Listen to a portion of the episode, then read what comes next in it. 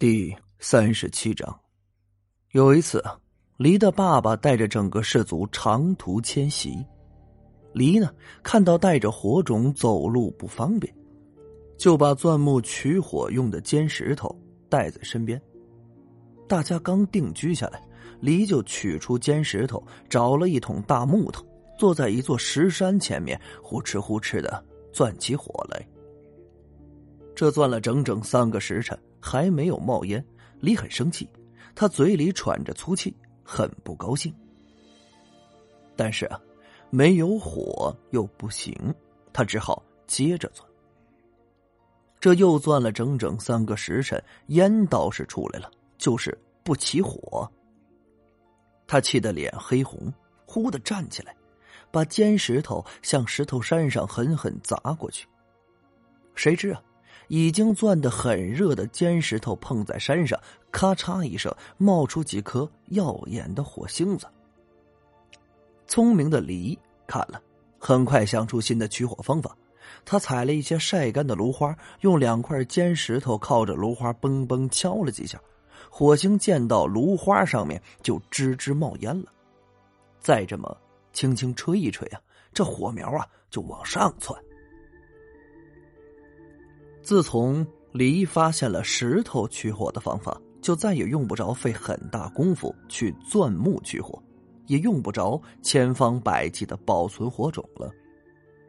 中原的皇帝知道李有这么大的功劳，就把他请了过去，封他当了个专门管火的火正官。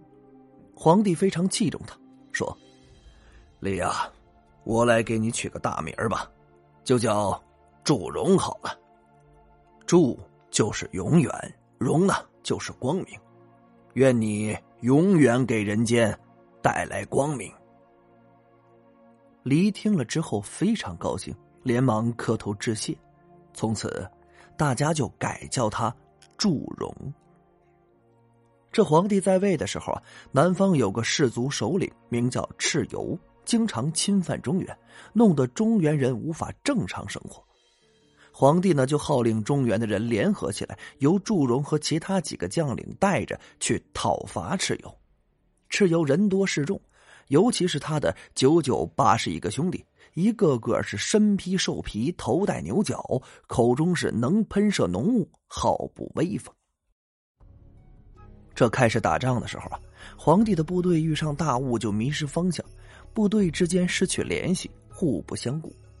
蚩尤的部队就趁势猛扑过来，打得皇帝所部大败，一直向北逃到逐鹿，才停了下来。皇帝被蚩尤围在逐鹿，好久是不敢出战。不久，因发明了指南针，就再不怕浓雾了。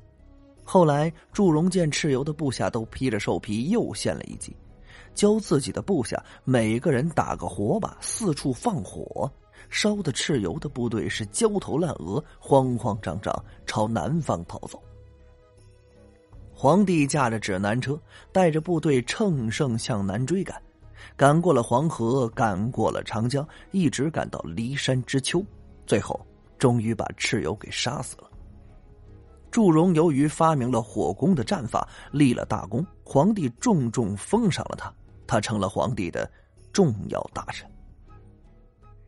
皇帝的部队班师回朝时，路过云梦泽南边的一群大山。皇帝把祝融叫到跟前，故意问他：“这个叫什么山呢？”祝融答道：“这叫衡山。”皇帝又问：“那这山的来历如何？”祝融又答道：“上古时候，天地一片混沌，像个鸡蛋。”盘古是开天辟地，才有了生灵。他活了一万八千年，死后躺在中原大地之上，头部朝东变成泰山，脚趾在西变成华山，腹部凸起变成嵩山，右手朝北变成衡山，左手朝南就变成了眼前的衡山。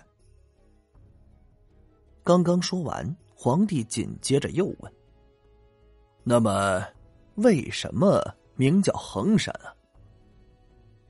祝融马上回答道：“此山横亘云梦与九逆之间，像一杆杆一样，可以称出天地的轻重，衡量帝王道德的高下，所以名叫衡山。皇帝见他对答如流，非常高兴，笑呵呵的说：“好，你这么熟悉南方事务，我要委你以重任。”但皇帝并不说出是什么重任。队伍在衡山驻扎下来了。皇帝登上最高峰，接受南方各个部落的朝拜。许多氏族首领汇聚在一起，大家都很高兴。祝融一时兴起，奏起了皇帝自己编的曲子《闲池之乐》。皇帝的妃子雷祖也踏着拍子跳起舞来，大家见了都围着皇帝跳了起来。跳了个痛快之后，皇帝叫大家静下来说：“我。”就位以来，平舆网杀蚩尤，制定立法，发明文字，创造音律，编定医书，又有雷祖御残治司，定衣裳之制。现在天下一统，我要奠定五岳：东岳泰山，西岳华山，南岳衡山，北岳衡山，中岳嵩山。从今以后，火正祝融。镇守南岳，大家一听啊，都大声喊着“万寿无疆，万寿无疆”。祝融这个时候才知道，原来皇帝说的委以重任就是这么回事。皇帝走了之后，祝融被留在衡山，正式管理南方的事务。他住在衡山的最高峰上，经常巡视各处的百姓。他看到这里的百姓经常吃生的东西，就告诉他们取火，叫他们把东西烧熟再吃。他看到这里的百姓晚上都在黑暗中摸索，就告诉他们使用火松明。他看到这里瘴气重、蚊虫多，百姓经常生病，就告诉他们点火熏烟，驱赶蚊虫和瘴气。百姓们都很尊敬他。每年八月秋收以后，就成群结队的来朝拜他。大家说：“祝融啊，我们人丁兴旺了，鸡鸭成群了，五谷也丰登了。你给我们带来这么多的好处，我们感谢你。我们要尊你为帝。你以火石化，火是赤色，我们就叫你赤帝吧。从此，祝融就被大家尊为赤帝了。”正在大家安居乐业的时候，忽然电闪雷鸣，从中原地带带来了震天动地的沙喊声，百姓们吓得不得了啊，都跑去问祝融是怎么回事。